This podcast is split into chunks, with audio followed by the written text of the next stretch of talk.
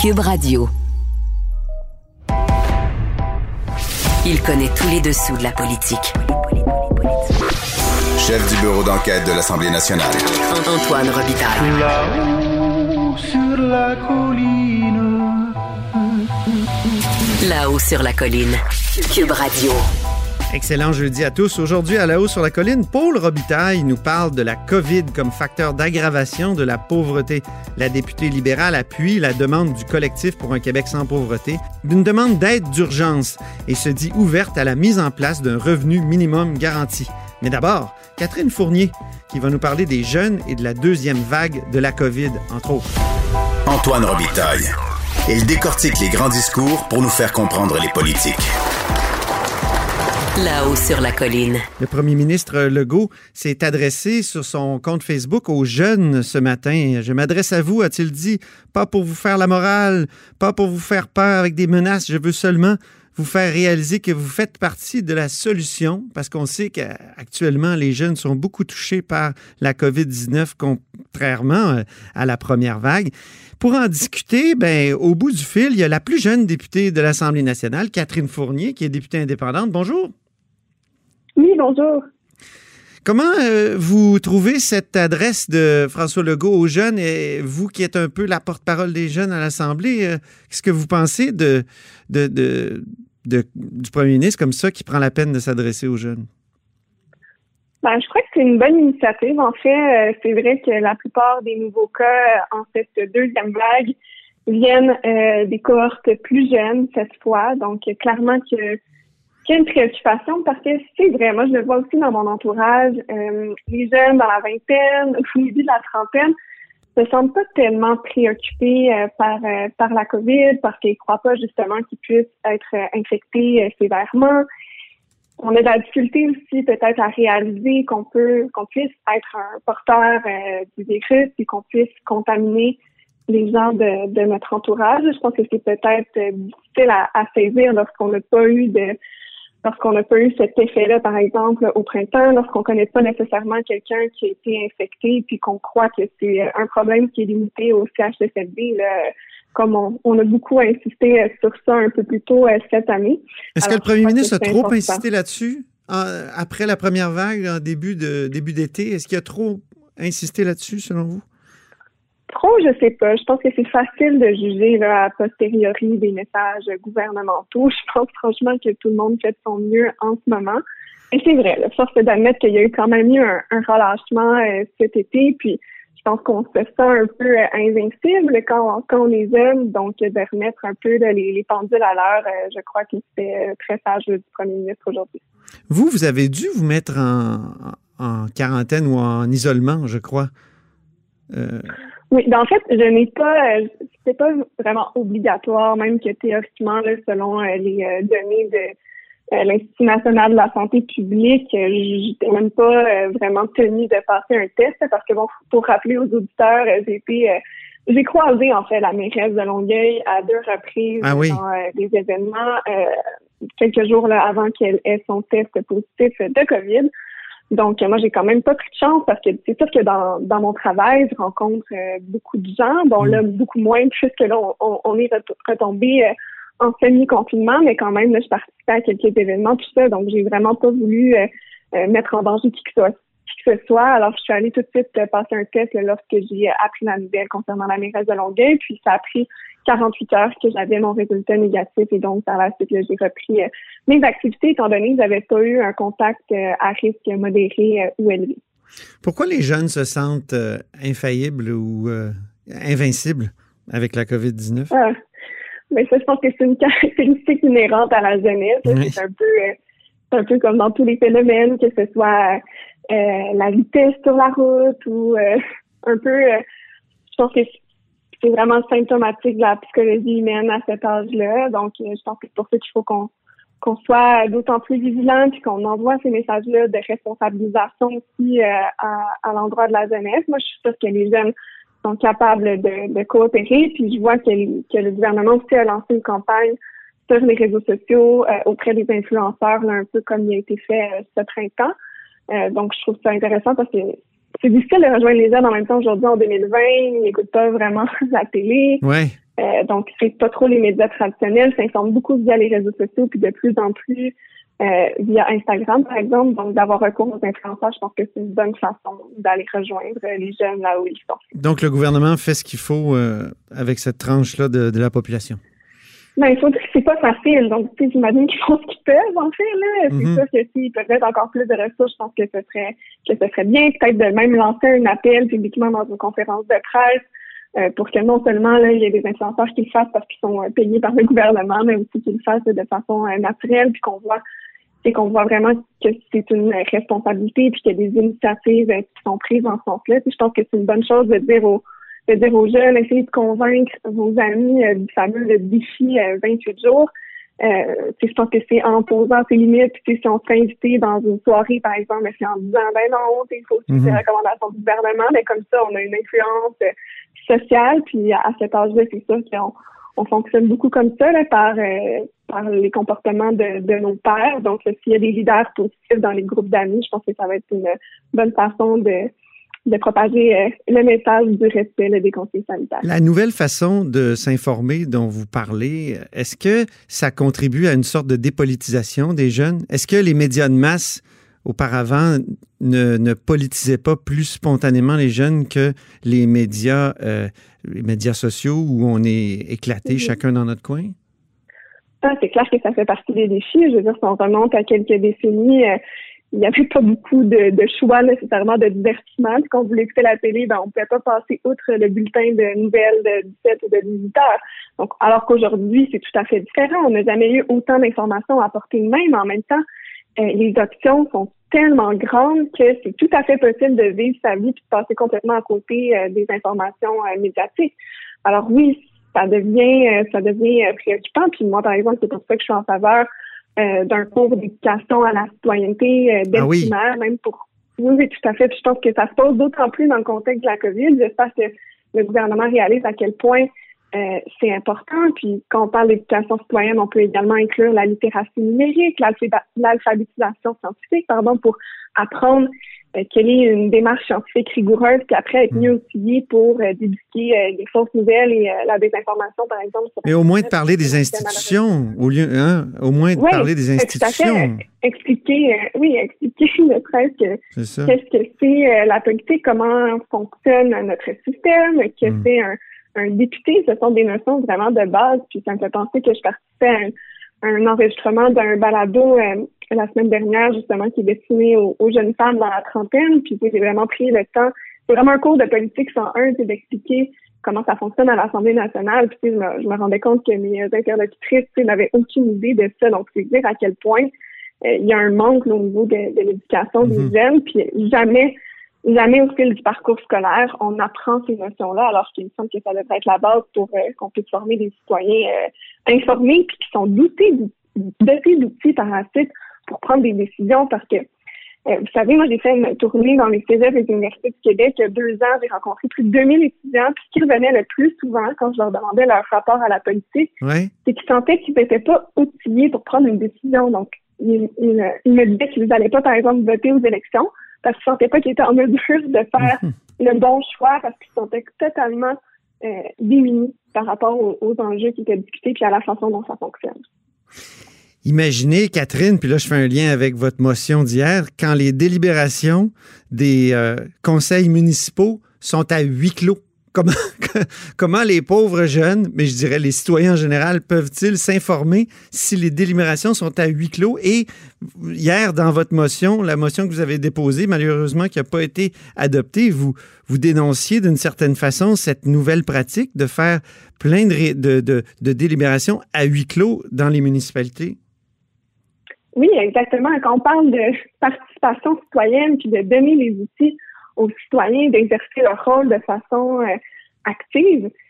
Ça passe aussi par des débats qui sont publics puis par de la transparence et c'est quand même assez euh, assez incroyable qu'aujourd'hui en 2020 dans plusieurs municipalités au Québec il y a toujours des débats qui se tiennent à huis clos. C'est quoi cette affaire? C'est quoi cette tendance-là? Mais oui, parlez-moi de cette tendance-là, Catherine Fournier. J'ai ben, déjà entendu parler, mais.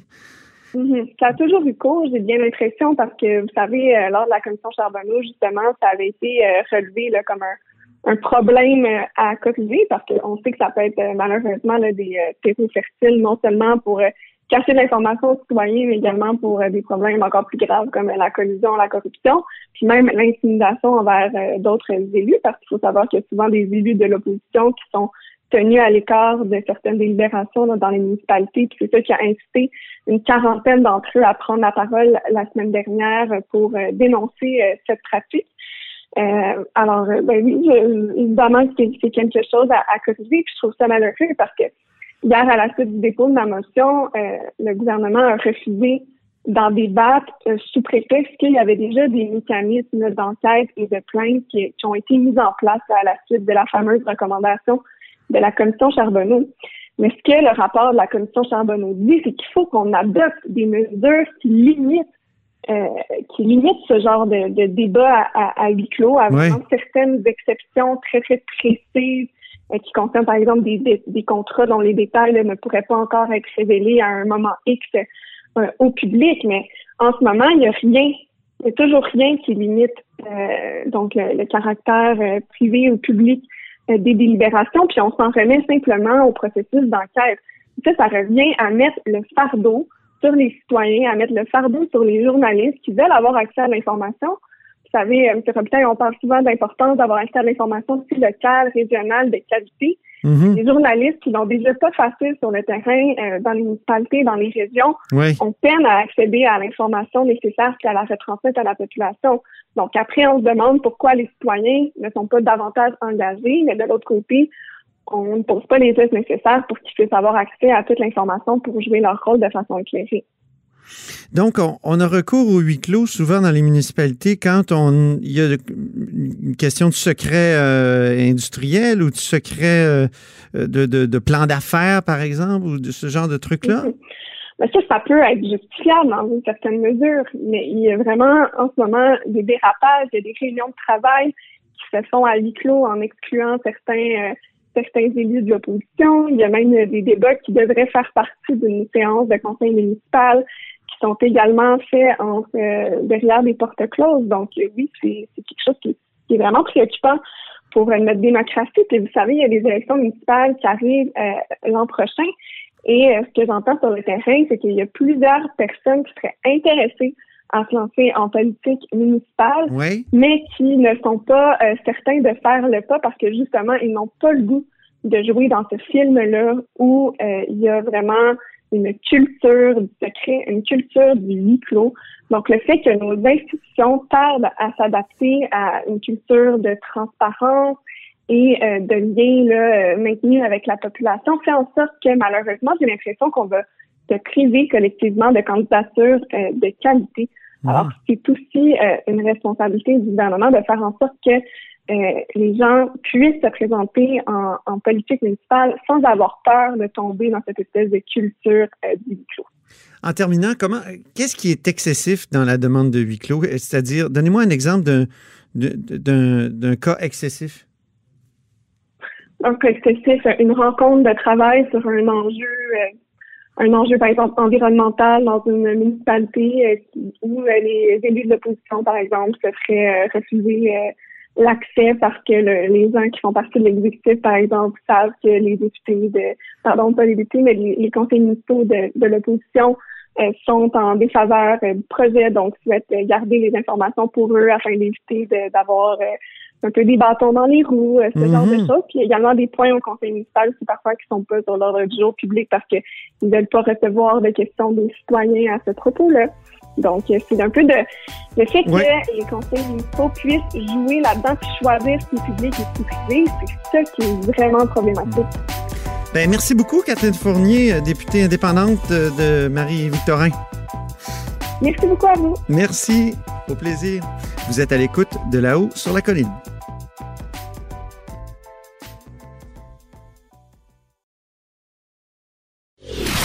Antoine Robitaille. Le philosophe de la politique. La joute politique ne colle pas sur lui. Il réussit toujours à connaître la vérité. Vous écoutez là-haut sur la colline. pandémie de la COVID-19 est mauvaise pour la santé, évidemment, et aggrave aussi la situation des gens les plus vulnérables. Pour en discuter, Paul Robitaille est au bout du fil. Bonjour. Bonjour. Paul est ma petite cousine et accessoirement député libéral de Bourassa-Sauvé et porte-parole de l'opposition officielle en matière de lutte contre euh, la pauvreté et de solidarité sociale. Récemment, à ce micro, Paul, euh, le ministre Jean Boulet disait que la fin de la PCU laissait présager une forte augmentation des demandes d'aide sociale. Est-ce que c'est ce que vous observez? Ben, on, va voir, là, tout ça est en train de, de, de se, de se placé. On est en train de voir un peu les les, les effets de, de, cette PCU qui disparaît, mais oui, on s'attend à, on s'attend à avoir beaucoup plus de prestataires d'aide sociale pour toutes sortes de raisons, malgré le fait que euh, le fédéral est arrivé avec euh, une assurance emploi euh, extra large là, mais ça va pas, ça va pas ça va pas ramasser tout le monde, peux dire. Et puis, il va y avoir du monde qui vont tomber entre les mailles du filet. Et, euh, malgré la PCU, hein, euh, Antoine, on, le voit, là, il y a beaucoup plus de précarité. Puis ça, c'est très inquiétant. Hum. Oui, on imagine hum. même les restaurateurs entrer dans une, une zone, je dirais, difficile pour au moins un mois. Là. Il y a beaucoup de gens qui retournent au chômage.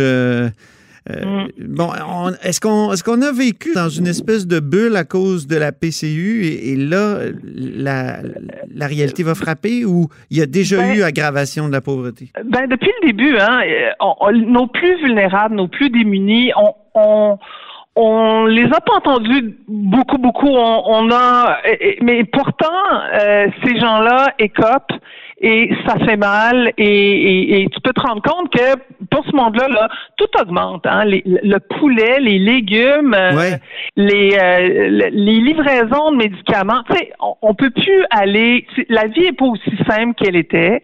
Pour des gens qui sont beaucoup plus, qui vivent dans la précarité, pour les prestataires de solidarité sociale, pour les prestataires d'aide sociale, euh, beaucoup de gens là-dedans qui ont qui ont des problèmes, qui ont des contraintes sérieuses à l'emploi pour des raisons de santé mentale ou de santé ou parce qu'ils sont handicapés euh, physiquement, tout est plus compliqué, donc mhm. tout coûte plus cher.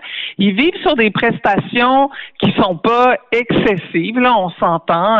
690 euh, dollars par mois, c'est c'est pas évident. Puis euh, ou autour de 1000 dollars pour les les gens qui ont des prestations de solidarité sociale, c'est c'est pas la fin du monde. On, s'entend, c'est extrêmement difficile dans une région comme Montréal où les loyers sont très chers. Euh, c'est encore plus difficile. Alors, euh, parce que tout est plus compliqué, tout coûte plus cher, il faut acheter du désinfectant, il faut acheter euh, les, rabais, les coupons de rabais au, à l'épicerie c'est beaucoup plus rare. Alors, qu'est-ce qu'il faut faire? Qu'est-ce qu'il faut faire? Ben, Ça prend une aide d'urgence? Oui, aujourd'hui, le, collectif pour un Québec sans pauvreté sort encore une fois pour demander une aide d'urgence directe aux, euh, aux, prestataires de solidarité sociale et d'aide sociale. Quelle forme ça prendrait? Euh, pardon? Quelle forme ça prendrait, cette aide d'urgence? Est-ce que ça serait tout simplement une bonification de l'aide sociale ou... Euh? Ça peut être plein de choses. Ça peut être euh, un, crédit d'impôt de solidarité. Ça, peut être toutes sortes de choses. On n'est pas au gouvernement, mais ça peut avoir plus, plusieurs formes. Mais chose certaine, c'est qu'il faut donner une aide d'urgence à ces gens-là qui qui sont qui vivent dans la précarité et là c'est encore plus précaire et là on a du monde qui bascule carrément dans la rue là il y a euh, c'est de multiples facteurs à Montréal. Il y a une augmentation de l'itinérance? Il y a une augmentation de l'itinérance? Euh, ben, il y a une croissance de toute évidence de l'itinérance, de la précarité. Moi, je parle à beaucoup de, directeurs d'organismes communautaires qui me disent que les euh, la file pour euh, la soupe populaire augmente et et la deuxième vague va pas régler les choses. Donc la moindre des choses pour le ministre et euh, c'est de donner une aide d'urgence que ces gens-là réclament depuis le mois de mars euh, euh, et il y a énormément d'inquiétudes en ce moment. Lui-même, à ce micro, il y a quelques jours, semblait pas fermé à cette idée-là. Ben, j'ai écouté l'entrevue. Oui, il parle, euh, il semble ouvert à l'idée. Ben là, c'est le temps, parce qu'on lui demande depuis le mois de mars. Les trois oppositions lui demandent, et là, c'est le temps d'agir. Euh, ça presse. Et, euh, il faut aller de l'avant. Il parle d'assouplissement. Il a dit qu'il a fait des assouplissements, a euh, donné aux organismes communautaires, mais, mais c'est pas de la charité que ce monde-là veut. C'est carrément une aide directe parce que. Mais c'est un fonds d'urgence qui a été mis sur place. Hein, c'est un, un fonds d'urgence qui a été mis sur pied pour les organismes communautaires. Oui, mais c'est c'est pas euh, ça va pas directement à ces gens-là qui, qui sont dans la précarité totale. Ils veulent carrément euh, une aide directe pour les aider à pas tomber dans le précipice.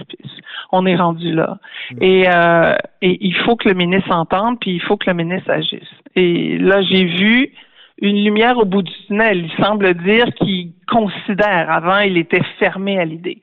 Donc, on veut vraiment lui faire comprendre qu'il faut agir là, parce que à Montréal comme à Québec, on le voit, il y a plus de précarité, plus d'itinérance, et bon, il y a toute la, la problématique du logement, mais tout est interrelié. Donnez-moi des exemples dans votre comté, euh, vous qui êtes euh, dans un comté où il y a beaucoup de pauvreté, le Bourassa Sauvé, euh, c'est Montréal-Nord, entre autres. Mhm. Ben, il y a des gens qui faisaient des petits boulots et qui ne peuvent plus faire ces petits boulots-là et qui sont à court et qui se retrouvent à demander de l'aide alimentaire. Il y a des gens qui avaient des prestations d'aide sociale ou de solidarité sociale et quand on est là-dessus, on peut faire des petits boulots. Ils ont plus ces petits boulots-là. On peut faire jusqu'à 200 dollars de plus. Euh, et, euh, et, ils peuvent plus faire ça. Et puis pour eux, c'est énorme. Mhm. Euh, et, et, là, euh, et là, ils, sont, ils sont encore plus démunis et les, la, situation est de plus en plus grave pour eux. Et euh, ils sont, ils sont un peu coupés du monde. C'est, c'est, et, on le voit et, et c'est très inquiétant. Il y a une idée qui commence à circuler, c'est celle du revenu minimum garanti. Donc, tant qu'à donner toutes sortes de prestations, donnons-en une, euh, donnons-en une plutôt, euh, et, que, ce soit un, RMG, comme on dit. Oui, et c'est une euh, c'est une voie qui est étudiée par le Parti libéral du Québec. La commission jeunesse a passé une résolution sur ça, une forme de revenu minimum garanti. Ça peut être et ça peut prendre plusieurs formes. On ne parle pas d'une allocation universelle. On oui, faites, la distinction entre les deux, Paul, euh, pour que nos auditeurs comprennent bien, parce que si je me souviens bien, une allocation universelle, ce qui a déjà été prôné par l'ancien ministre libéral euh, François Blais, dans ses, au moins dans ses ouvrages théoriques, peut-être pas comme ministre, mais euh, c'est une allocation qui remplace toutes les autres aides. Donc, euh, assurance chômage, aide sociale, c'est aboli. Puis là, on donne une allocation à tout le monde, autant aux gens très pauvres qu'aux, euh, disons qu'à Pierre-Carl Pelado et, et, euh, et au Desmarais. Et, ensuite, de toute façon, les gens le, le repaient dans leur impôt, ceux qui sont assez riches. C'est pas ça que vous prônez là, quand vous parlez de revenu minimum garanti c'est c'est pas ça euh, c'est pas ça qu'on prône euh, c'est euh, on, on, réfléchit à toutes sortes de, de formules. Est-ce que ça peut être un crédit d'impôt de solidarité qui serait qui serait repensé, mais qui vise les gens qui qui, qui, ont de, de, petits revenus. Il faut écouter les il y a 70% des gens qui vivent sous le seuil de la pauvreté, 70% de ces gens-là travaillent. Euh, on ne veut pas, dans une société comme la nôtre, euh, avoir on veut avoir le moins de gens possible qui vivent sous le seuil de la pauvreté. Euh, et et puis euh, la, la précarité entraîne la précarité. Et, donc euh, ça, ça, pourrait avoir toutes sortes de formes. Ça peut être euh, et, et, votre idée, votre idée n'est pas faite. Votre idée n'est pas faite, Paul. Ni, pas du tout, de votre parti. Pas du tout. On n'est pas les seuls non plus. Le Parti libéral du Canada y pense aussi. Mm-hmm. Et donc, euh, c'est, mais c'est certainement une unité à, à, à, à, réfléchir et à, et à mhm. considérer. Très mhm. bien. Ben, merci beaucoup, Paul Robitaille, pour cet entretien. Ça me fait plaisir, c'est important. merci, merci, au plaisir. Paul Robitaille est député de Bourassa-Sauvé et aussi porte-parole de l'opposition officielle en matière de lutte contre la pauvreté et de solidarité sociale. Vous êtes à l'écoute de là-haut sur la colline.